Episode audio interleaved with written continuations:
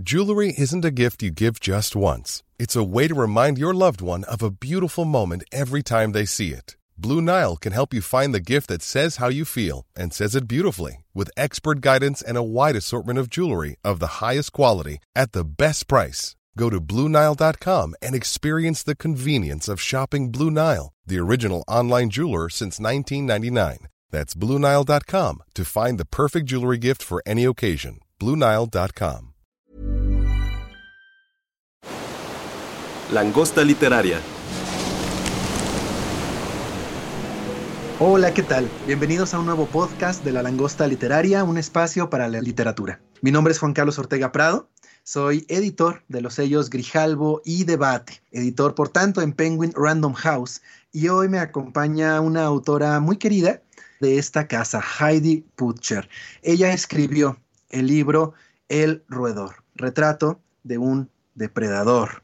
Y estaremos platicando a lo largo de estos minutos de quién es ese depredador y de qué caso habla su libro. Bienvenida Heidi, ¿cómo estás? Hola Juan Carlos, muchísimo gusto. Gracias por tenerme aquí el día de hoy. Gracias a Penguin Random House y a Grijalvo.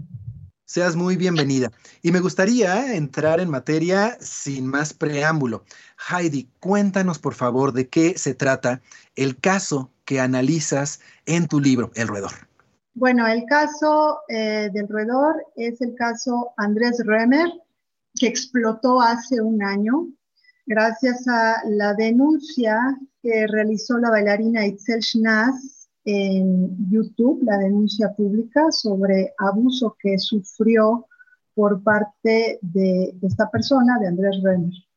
A raíz de esa denuncia pública, salieron, se expusieron un sinnúmero de denuncias que para el día 5 de marzo ya eran 61 denuncias. Vamos a decir que esto explotó el 15 de febrero de 2021 y de allí salieron decenas de mujeres a hablar sobre sus diferentes experiencias, eh, experiencias de hostigamiento, acoso, abuso y violación que fueron perpetradas, perpetrados estos delitos por parte de Andrés Remer. Y para, como decía, para el 5 de marzo existió un reporte de Periodistas Unidas Mexicanas que ya hablaban de 61 denuncias públicas. Denuncias en medios, ¿no? En diversos medios. Y posterior a este momento se dieron en, en la misma cuenta de Twitter de Periodistas Unidas Mexicanas, se dieron otras cinco denuncias y posterior, en los meses posteriores fueron saliendo otras denuncias siendo aproximadamente más de 70, ¿no? Sin embargo, se sabe que muchas mujeres no han, no han, hablado sobre sus casos en particular, han preferido mantener el, el anonimato o han preferido mantener el silencio, ya que este es un caso muy mediático por la persona, por la persona misma, que es Andrés Römer, eh, conductor, ex conductor de ADN 40, y que trabajó pues desde el 2003 para Grupos Salinas, en específico en TV Azteca. Cuéntanos más de él, eh, Heidi. A muchos nos sonará y nos suena el nombre Andrés Roemer, pero tiene un perfil de una trascendencia, de una resonancia mediática enormes. Eh, creo entonces que es central, como lo haces en tu libro, concentrarnos en esta figura y hablar de quién es, cuál es su vida, cuál es su obra y por supuesto cuáles son los delitos, las situaciones de las que se le señala. Bueno, Andrés Remer es un hombre cuya preparación es elevada. Él cuenta con posgrados, una maestría por ah, la Universidad de Harvard y un doctorado por la Universidad de California en Berkeley. A su vez, Cuenta con una licenciatura en Derecho y otra licenciatura en Economía por parte del ITAM y por parte de la UNAM. Andrés Remer estuvo por una breve temporada, ya haya visto desde una, desde una vida entera, ya ahorita tiene 58 años, pero fue por un corto tiempo fue, se desempeñó en el servicio público con puestos que han sido subrayados como de menor importancia realmente. Sin embargo, él siempre estuvo apegado a ciertas figuras dentro del poder que le ayudaron pues a afianzarse en algunos momentos en lugares en los lugares idóneos, idóneos para él. Por ejemplo, una figura muy importante fue la de eh, Moctezuma Barragán, quien, vaya, desde los noventas ya estaba con Andrés Römer. En algún momento, Moctezuma fue secretario en dos ocasiones durante el sexenio de Ernesto Cedillo, y en estas dos ocasiones Andrés Römer fungió, fungió dentro de esas secretarías o conectado a esas secretarías. Y posteriormente, Moctezuma Barragán también es asesor o coordinador de asesores para la candidatura, para el candidato Francisco Labastida para en el año 2000 y Andrés Remer también era allí, también fue un asesor.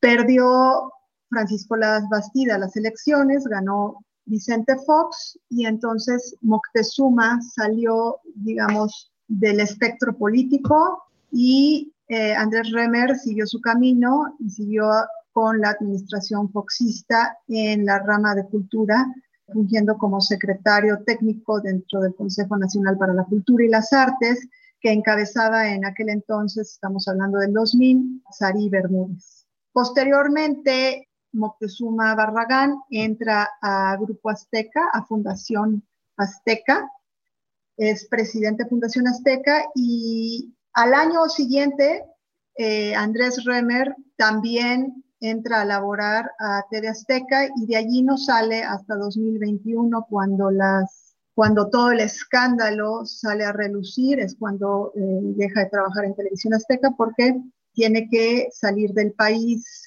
ya que la Fiscalía General de Justicia de la Ciudad de México lo está buscando y él va y se refugia en Israel. Y es hasta entonces que Andrés deja de trabajar realmente en televisión azteca como conductor, eh, productor y creador de diferentes programas de, de opinión principalmente. Y es en este tiempo también en el que se van, por supuesto, sumando pues, los señalamientos, las acusaciones de, todo, de todas las agresiones que perpetró, según aseguran eh, las afectadas y según documentas en tu libro. Y me quiero detener un poco eh, en esto, hablar justo de cómo abordas este tema, todo este accionar eh, de depredador que se ve en, Andrés Roemer, porque lo, presentas en tu libro con un objetivo muy claro, que es toda la información que está ahí se une y se articula para traer luz sobre este caso, para evidenciar que hay un sistema que cada uno de las piezas públicas de información que se conocen van evidenciando que había un modus operandi. Y entonces me encantaría que nos contaras un poco más de cómo era justamente este modus eh, operandi y de cómo sabemos que esto ocurrió y que esto ha ido, que se ha ido solapando durante tanto tiempo. Bueno, Andrés siempre apelaba a la ambición de las mujeres, mujeres que eran en su mayoría mujeres jóvenes, menores de 30, mujeres con poca experiencia que estaban empezando apenas en su vida laboral o que estaban eh, en, sus, durante, en sus estudios o incluso existen algunos, algunas denuncias de mujeres que tienen 18 años y que eran estudiantes todavía de preparatoria. Buscaba manipularlas, como decía, apelando a su ambición qué era lo que esperaban de la vida, qué era lo que, lo que esperaban de sus carreras recién, carreras recién comenzadas, ¿no? Recién iniciadas. ¿Te refieres a una a la, ambición de, conseguir un trabajo, a la ambición de eso, incorporarse a los medios, cosas así? Así es, ambición de llegar al trabajo deseado. Él preguntaba, bueno, en mi caso preguntó, ¿qué, ¿dónde te ves? El trillado, ¿dónde te ves dentro de 5 a 10 años, no? Y a muchas otras chicas también buscaba cuáles eran sus intereses, a dónde querían llegar y sobre todo a las chicas que abordaba de medios veía esa ambición por querer prosperar, ¿no? En el, en el, medio en el que estaban, ¿no? Siendo que él estaba en Televisión Azteca, él presumía su, su amistad, su supuesta amistad con el dueño de Grupo Azteca, Ricardo Salinas Pliego, y presumía también su supuesta amistad con otros actores políticos que en su vida llegó a conocer, ya fuera por sus estudios o, por sus trabajos, ¿no? Como José Antonio Meade, Luis Videgaray, entre, entre otros. Entonces siempre apelaba a los nombres de personas dentro de la política mexicana o dentro de la televisora donde él trabajaba, ¿no? Y las invitaba por lo que salió en 2021, por lo que se pudo ver, es que a las mujeres las invitaba a participar con él generalmente. Algunas les decía si, quería ser, si querían ser co-conductoras dentro de la Ciudad de las Ideas, que es el festival que él, que él organizaba en conjunto con Ricardo Salinas Pliego una vez al año en la ciudad de Puebla. Y él preguntaba, les preguntaba, ¿te gustaría ser eh, co-conductora o trabajar conmigo dentro de la ciudad de las ideas o presentar algún espectáculo, algún, incluso algún negocio? Siempre, siempre estaba buscando, digamos que era el gancho, la ciudad de las ideas, el gancho principal y también su trabajo dentro de la televisora, que eran, eran lo, que, lo que atraía no solo a mujeres, sino también a los hombres. A los hombres les atraía porque recibía en la ciudad de las ideas, recibía muchísimo dinero de la administración pública local y federal. Entonces también mucha gente se veía atraída hacia él por cuestiones de negocios. Y ese era su modus operandi, pero para todos, no solo para las mujeres. Claro. Y ahora me gustaría eh, que nos contaras, Heidi, ¿por qué decidiste tú escribir este libro? Pues cuando todo esto sale a la luz, yo recuerdo mi propia experiencia, yo traté de evadirlo a él, vaya su imagen en la televisión, cualquier lectura en algún medio, porque realmente me traía recuerdos que me, que me enfurecían, más que nada, ya a la distancia me enfurecían, porque este tipo de hombres que abusan de su jerarquía, de su posición, para hostigar y acosar eh, laboralmente y sexualmente a mujeres y es precisamente por este tipo de hombres que nos vemos muchas mujeres inclinadas a dejar nuestros trabajos, ¿no? A dejar incluso las carreras, ¿no? El lugar en donde uno se siente cómodo, protegido y se siente a gusto cuando uno llega y se topa con uno de estos roedores que son una plaga, tienes que salirte y esa era la, la, sensación que a mí me daba cuando lo veía, era de rabia, ¿no? Rabia porque yo en su momento tuve que abandonar el lugar donde yo quería incorporarme para trabajar, ¿no? Donde yo estaba haciendo mi servicio social, pero una vez que lo conocí a él, ya era, era imposible que yo siguiera trabajando allí sin llegar a, ceder, ¿no? A sus, al acoso, ¿no? O cedías o tenías que salir. Y aún así, cediendo, ese es el punto son, son hombres que usan, usan a las personas, usan a las mujeres, y una vez que te usaron, pues de todas formas te desechan, ¿no? Entonces no hay forma como, cómo poder tener una relación sana con este tipo de, plaga. Y yo escribo precisamente por esa misma, primero, esa, esa, esas sensaciones que tuve cuando yo leo un artículo en El País, en el periódico El País, eh, La guarida de Andrés Remer, donde se relataban los abusos sexuales a tres de, las sobrevivientes, yo rememoré mi cuerpo, vamos a decir, mi espíritu, mi mente, esas sensaciones del pasado. Y yo también quise hablar, ¿no? En su momento no lo hablé, eh, en el pasado no lo hablé. Y ya que uno ve que hay más personas hablando, pues uno también quiere hablar, ¿no? Quieres, vamos a decirlo, tal vez sacarlo del organismo, ¿no? Y fue hasta meses después, posteriores, que, llegué a hablarlo. Primero lo escribí en una versión de, un cuento y posteriormente en una, en una denuncia donde relato mi propia experiencia. Y yo quería hacer de eso, pues, otro tipo de libro. Yo había pensado en un libro de ensayos donde tratara más que nada la, las situaciones que vivimos las mujeres día a día en diferentes momentos, ¿no? Incluso traer a, colación a otras, amigas, compañeras, conocidas que hayan vivido, que llegaron a vivir cosas no necesariamente similares, pero en diferentes momentos, hablando un poco de lo que es la mujer y, la visión actual de, la mujer, ¿no? En el mundo, en México y en el mundo, ¿no? La idea era una serie de ensayos y incorporar a ese libro mi propia denuncia y el cuento. Sin embargo, hablándolo con una escritora, la escritora me dijo, ¿sabes qué? Nadie ha escrito sobre esto.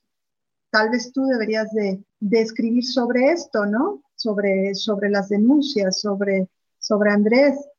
Yo no estaba muy convencida, pero ella sí estaba muy convencida y ese mismo día que hablé empecé a trabajar y empecé a ver que sí era posible escribir algo, que sí realmente estaba yo motivada para, para sacar a la luz uno de los puntos importantes es que todas estas denuncias estaban desperdigadas por todos los medios, ¿no? Estaban concentradas principalmente en periodistas unidas mexicanas, pero también estaban en otros medios y la verdad es que la mayor parte del público no van y se acercan a esta cuenta y, no queda un registro, queda un registro dentro de la cuenta, pero el público en general no va a buscar cada denuncia, ¿no? Entonces, esta forma es una forma de recopilar, de hacer que esas denuncias no se queden en el olvido, vaya, no se pierdan en el ruido mediático, ya están en un libro y, mal que bien están allí, ¿no? Es, es, una, yo pienso que es una marca, es la marca de Andrés Renner, ¿no? Porque no solo la marca es su nombre y, ya está marcado con cada una de estas denuncias, las públicas, porque, insisto, hay muchas que no sabemos realmente qué sucedió. Hay quienes dicen, bueno, son muy similares, hay un mismo modus operandi, sí, pero cada una es diferente porque cada una es una mujer diferente, ¿no? Y hay quienes dicen, ah, pero es que esto es, esto es lo mismo, lo mismo, y lo es lo mismo, una y otra vez, pues sí, es lo mismo, pero no es una, el fin no es entretener, el fin es denunciar y no es entretener, no es una cuestión para morbo, es una cuestión que la gente entienda que es un problema de estructura y de sistema en el que no podemos salir de este problema precisamente porque se protegen este tipo de, de depredadores Andrés no es el único. Después de Andrés, yo me he topado a muchos otros, ¿no? He visto en organizaciones públicas como privadas a este tipo de, sujetos y también se dan en, las escuelas y lo peor es que también se, se dan en los hogares, dentro de las familias y se dan también en la calle, ¿no? Las mujeres dicen, ay, pero es que esto es tedioso, ¿no? Es que no es tedioso. Es lo que vivimos las mujeres día con día. Si a ustedes les molesta, a alguien le molesta el tedio que esto provoca, ¿no? Pues imagínense a nosotras, hay mujeres que están expuestas las 24 horas a depredadores, ¿no? Y en vez de estar teniendo una vida sana, libre de violencia, tienen que buscar los medios de evadir esa violencia y de defenderse y así no, no se puede prosperar, Entonces yo escribí esto con este fin, que fuera una marca y con eso, perdón, con eso logré ver que Andrés tiene una vida de más escándalos, donde ha abusado del erario, donde ha abusado de sus puestos. Encontré mucha más información que incorporé al libro. Esto resulta central y me gustaría que nos contaras un poco más al respecto. En esta búsqueda de evidenciar el sistema que usó eh, Ruemer y que además, como dices, se usa, se perpetra en tantos otros contextos, ¿qué tipo de información compendias en tu libro? ¿Qué hay dentro de tu libro? ¿Cómo está estructurado? Mira, el libro está estructurado en dos partes. Una primera parte es sobre la vida de Andrés, sobre su vida y sobre su trayectoria profesional. La segunda parte está basado en las denuncias públicas. Toda la información es del dominio público, toda la información se encuentra en medios y todo esto es un trabajo de investigación, vamos a llamarle principalmente hemerográfica. Entonces, en la primera parte trato principalmente em, de su trayectoria, de sus estudios, ¿Y a dónde llegó? Vamos a decirlo más o menos desde los 90 hasta el 2021, que dejó de trabajar en Televisión Azteca. Inicio hablando sobre su prestigio, el prestigio basado principalmente en, sus estudios, en, en sus posgrados, en sus dos carreras. Y este nivel, nivel académico le permitió abrirse paso en diferentes momentos de su vida, porque realmente no tiene una carrera dentro del servicio público. ¿Por qué? Porque fue muy corta y no fue muy, no fue estable. Sin embargo, esto, aunado a sus relaciones sociales, le permitieron en algún momento ser cónsul de México en San Francisco y ser representante permanente de México ante la UNESCO. En este tiempo también Andrés fundó, como dije anteriormente, la, Ciudad de las Ideas. Este festival le ayudó a conectarse y relacionarse con figuras de talla internacional, con pensadores, con investigadores y personas realmente eminentes que le permitieron elevar su figura, ¿no? Y ponerlo al mismo nivel de ellos, aunque él realmente no estaba produciendo propiamente algo en particular. Sí eh, tiene una bibliografía extensa, podría decirse, sin embargo, no es más bien parecía como un hobby para él. Eh, en eh, sus primeros trabajos siempre se basaron sobre los lugares donde estaba él trabajando, sus tesis de, doctorado, de, maestría, realmente tenían que ver mucho sobre dónde se encontraba él en ese momento, ¿no? Y posteriormente ya eran más libros como sobre el fútbol o sobre los temas que a él le gustaban, realmente era ya más un hobby, no era no era propiamente un investigador. Sin embargo, la gente confundía este tipo de, habilidades y talentos con la investigación, ¿no? Muchas personas lo veían ya como un intelectual, como un investigador, intelectual, una persona muy seria, ¿no? Dentro de la academia, cuando realmente sus textos, ¿no? Son de corte académico. Todo esto aunado a las personas con las que se codeaba, llegaron a hacerle un halo, ese prestigio que es un prestigio más bien inventado, no, no está sustentado, ¿no? Y la televisión, el programa en donde estaba principalmente trabajando en ADN 40, ¿no? En el canal, hubo diferentes programas, igual en, en TV Azteca, en el canal 13, estuvo por más o menos 10 años en un programa que lo, vio todo el mundo, entre lo público y lo privado. Eh, toda esta difusión de su, de su imagen le dieron herramientas para colocarse en, una posición sin igual. Siendo organizador de la Ciudad de las Ideas, Andrés tuvo acceso a una cantidad enorme de recursos cuyo manejo está en, total opacidad, porque realmente no parece saberse bien, vaya, sí presentaba sus, declaraciones, la hace poder cívico de presentar las declaraciones, pero siempre parecía manejarse todo esto con una gran opacidad. Diferentes investigaciones que salieron a través del tiempo y que volvieron a relucir a raíz de los escándalos en 2021, sacaron a la luz que él estaba manejando, enviando, dispersando recursos a empresas fachadas y haciendo transferencias al exterior y usando prestanombres. Entonces, sabemos que entre todos estos recursos que recibía, pues Andrés tomaba una, una tajada, ¿no? Aparte de pues lo que recibía en ADN 40, ¿no? Sus servicios. Y posteriormente, cuando él es cónsul de México en San Francisco, pues él no dejó nada de esto, no dejó de percibir ingresos por la Ciudad de las Ideas, eh, siguió trabajando para ADN 40, ¿sí? Y él mientras estaba desempeñando en un, puesto diplomático para el cual no estaba preparado. ¿Por qué? Porque no es un diplomático de carrera. Entonces recibió diversas críticas en los medios, pero eso no importó. Continuó como cónsul y posteriormente, gracias a eso y a su relación con José Antonio Meade y con la cúpula, algunos actores de la cúpula del PRI, llega también a la, UNESCO como representante permanente. Hay un capítulo que yo llamo Una calle para su excelencia, que es muy interesante porque tiene información nueva, información que no se había tratado en los medios con anterioridad, que nos da un poco o más bien mucha luz sobre el carácter de Andrés Renner. Andrés recibe en 2019 el honor en vida de una calle con su nombre en una ciudad cercana a Tel Aviv llamada, llamada Ramat Gan.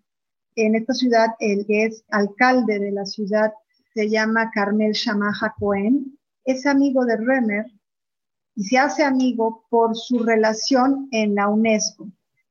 Este ahora alcalde, entonces en 2016 representante de Israel en el organismo internacional, tenía un fin específico y era hacer que los Estados miembros votaran en contra de un proyecto en el que se condenaban las acciones de Israel con respecto a diferentes sitios culturales, eh, religiosos, arqueológicos dentro de Israel, ¿no? este problema sucedió todo por el Monte del Templo, un lugar muy importante para la religión judía y para los musulmanes.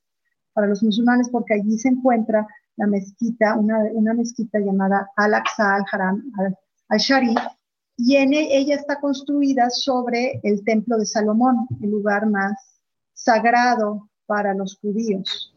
¿sí? Entonces, Israel, el Estado, a través del tiempo, numerosas veces, ha, ha intentado tener injerencia sobre, sobre diversos espacios pertenecientes a los palestinos o a los musulmanes, ¿no? Y esto ha generado conflictos entre, entre, ambas partes. Este conflicto que se dio en 2016 eh, en el seno de la UNESCO se debió precisamente a que los Estados miembros tenían que votar una resolución en donde se condenaban las acciones de Israel y era un el, documento que votaban era, estaba siendo presentado por Estado palestino, ¿no? Y fue votado principalmente por las naciones árabes. Pero México siempre había votado a favor de este documento, siempre. 13 veces, 12 veces anteriores a, esa ocasión habían votado a favor de ese, documento, ¿no?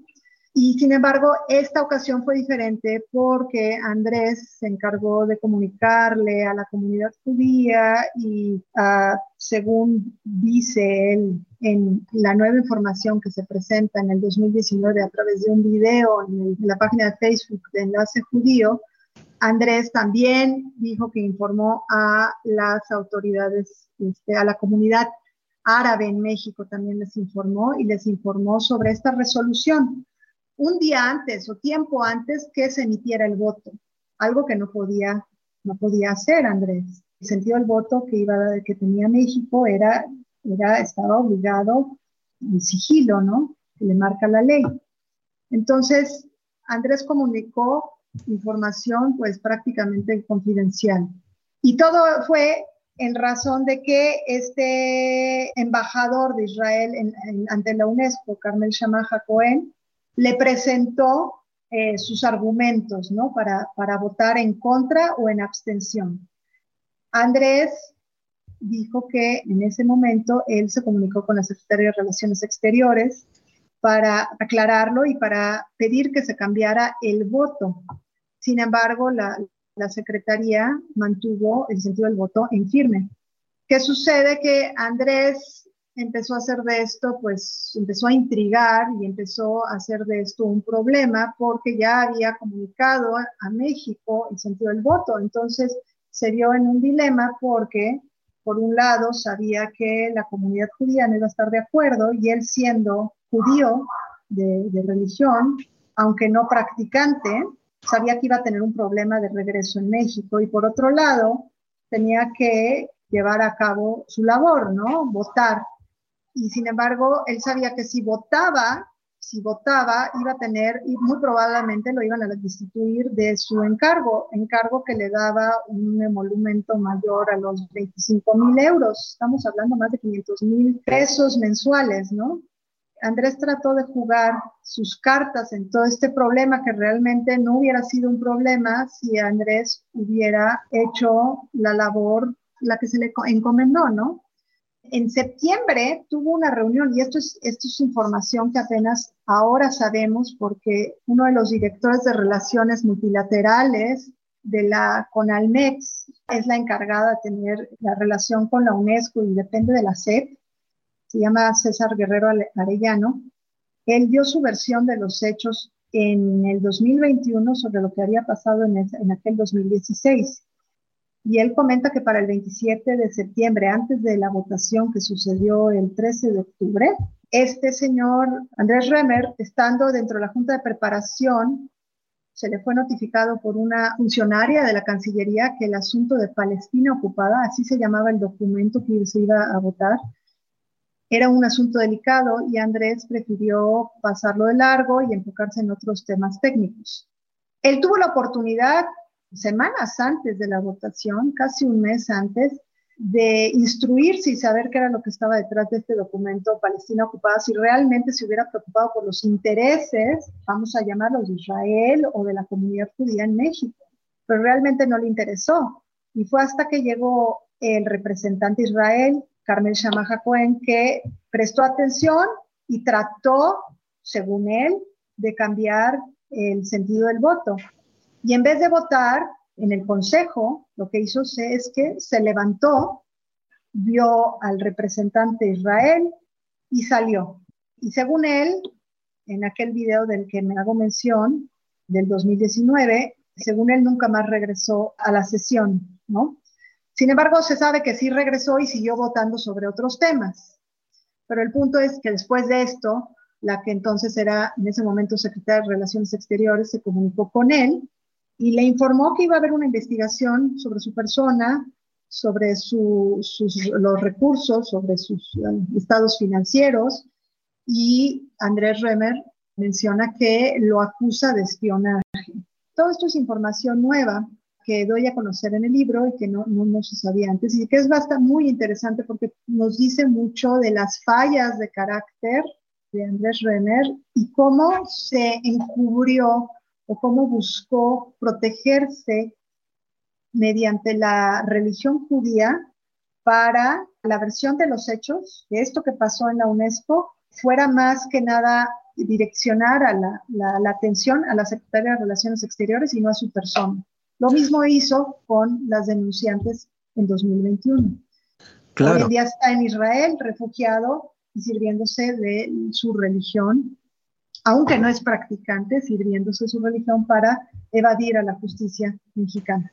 Y este mismo fenómeno eh, también nos ayuda a entender pues todo el sistema dentro del cual pueden ocurrir las impunidades, ¿no? Este sistema de saberse poderoso, de saberse en muchas ocasiones intocable, pues se extiende a distintos ámbitos de la vida y eso es lo que se encuentra justamente en el roedor la historia propiamente depredatoria del protagonista de la obra, está la historia como diplomático. Eh, también en San Francisco vienen pues historias de lo que vivió allá, de lo que vivió en Europa también como diplomático. Viene tu testimonio en el doble registro, eh, tanto literario como contado, platicado eh, de lo que tú viviste y viene esta recopilación también de lo que se ha publicado respecto, respecto de las denuncias. Heidi Putcher, si tú tuvieras que decir cuál es el objetivo de este libro, que pasara qué con este libro, ¿cómo podrías resumirlo? Primeramente, este es una de las ideas es que esto es una marca para Andrés. No hay forma de decir, no solo existen los testimonios en medios, no solo existe la historia en, medios, pero esto es una recopilación de esa historia, de esa vida de, abuso, de excesos, esa vida de mezquindad, de narcisismo, ¿no? Esa vida incluso hasta cierto punto patológica, ¿no? De querer abusar de, de, todo, de las mismas instituciones, de los puestos, de las personas, o sea, no solamente son las mujeres, ¿no? También todo lugar donde Andrés pisaba buscaba tener una ventaja, algún tipo de, de, ganancia para él de la forma más, más descarada, ¿no? Es un registro que existe, es una marca que queda, que queda en su historial y ya no podrá deshacerse de ella, ¿no? No podrá decir no, no, no existió, ¿no? Aquí está, queda un libro para la historia y yo quisiera que este libro pues sirviera tal vez para que ah, en Israel puedan decir, mira, nosotros lo tenemos aquí a Andrés, lo tenemos aquí protegido, lo tenemos protegiéndolo y sin embargo es una amenaza. En México ya están todas estas órdenes de aprehensión en su contra y hasta han publicado un libro y nosotros seguimos teniendo a este criminal en nuestro territorio y no hacemos nada al respecto, ¿no? Quisiera que el libro también pudiera utilizarse o ser una herramienta, ¿no? Para poderlo traer de regreso.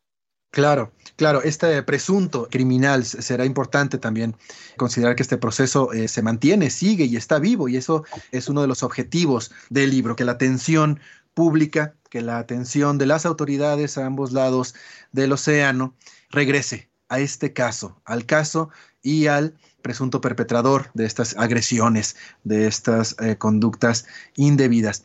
Heidi Putcher, el tiempo ya nos está ganando, pero me encantaría saber si hay algo más que te gustaría agregar respecto del libro, respecto del caso. Pues siempre hay mucho que agregar, ¿no? Siempre hay mucho que contar. Y muchas cosas no, no, no se comentan, no se hablan en el libro, que, que salen salen que están en el margen, pero sí hay una sociedad, tenemos una, una sociedad que vivimos en, la impunidad, ¿no?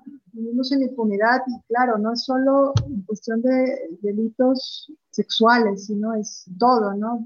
La sociedad mexicana pues no parece que vaya a buen puerto, ¿no? al final. Pero es importante, ha sido muy importante, creo que este caso, las denuncias de las mujeres inspiran a otras mujeres a no solo a verse reflejadas en sus historias, sino también a hablarlo y a denunciarlo. Ya hemos visto desde el año pasado, desde el movimiento Me Too México, cómo ya no es tan fácil eh, que este tipo de conductas se queden en el secreto, se queden en el olvido.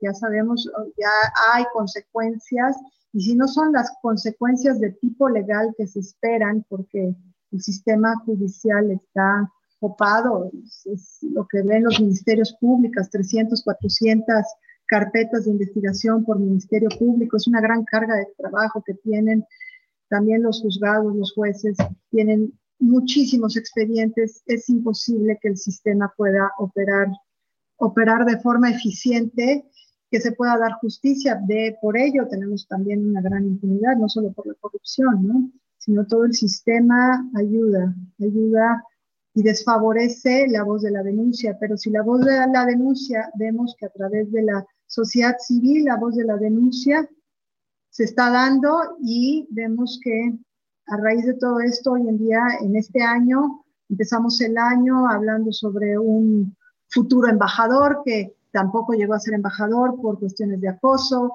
Estamos hablando de productores que abusaron hace más de, 40 años y hoy en día las, las, sobrevivientes y los sobrevivientes, porque también estamos viendo casos ya de hombres que están hablando, hablan y están, y están tomando el valor para qué, para que esto no continúe, para que las siguientes generaciones no sean víctimas de estos depredadores. Y eso es lo importante, creo que sea cual sea el medio, un libro, una, denuncia en Twitter, en Facebook, en, el radio, etcétera, es, muy importante la voz de la denuncia y que hoy en día ya no están, no van a estar escondidos. Ya estamos cansados, cansadas de este tipo de conductas y cada día es un despertar. Entonces es muy importante porque yo creo que también es un momento histórico para el país. Heidi Putcher, Muchísimas gracias por tus reflexiones, muchísimas gracias por esta charla con la gente de la langosta literaria, pero sobre todo muchas, muchas gracias por tu libro, por lo que ahí articulas, por lo que ahí dices, por lo que ahí compendias. Muchísimas gracias por habernos escuchado a todos ustedes. Yo soy Juan Carlos Ortega Prado, editor de Grijalvo Actualidad y Debate en Penguin Random House, y los esperamos aquí para nuestra siguiente conversación. Hasta luego y buenas tardes. Búscanos en nuestras redes sociales, Twitter, arroba langosta-lit, Instagram y Facebook, Langosta Literaria, y en YouTube, Me Gusta Leer México. Las ideas y opiniones expresadas en esta entrevista son de exclusiva responsabilidad de quien las emite y no representan en forma alguna la opinión de Penguin Random House, Grupo Editorial, SADCB o de alguno de sus colaboradores. Hey, it's Paige DeSorbo from Giggly Squad. High quality fashion without the price tag. Say hello to Quince. I'm snagging high-end essentials like cozy cashmere sweaters, sleek leather jackets, fine jewelry, and so much more. With Quince being 50 to 80% less than similar brands.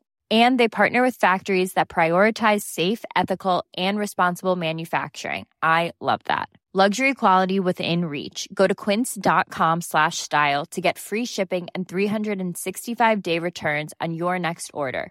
Quince.com slash style.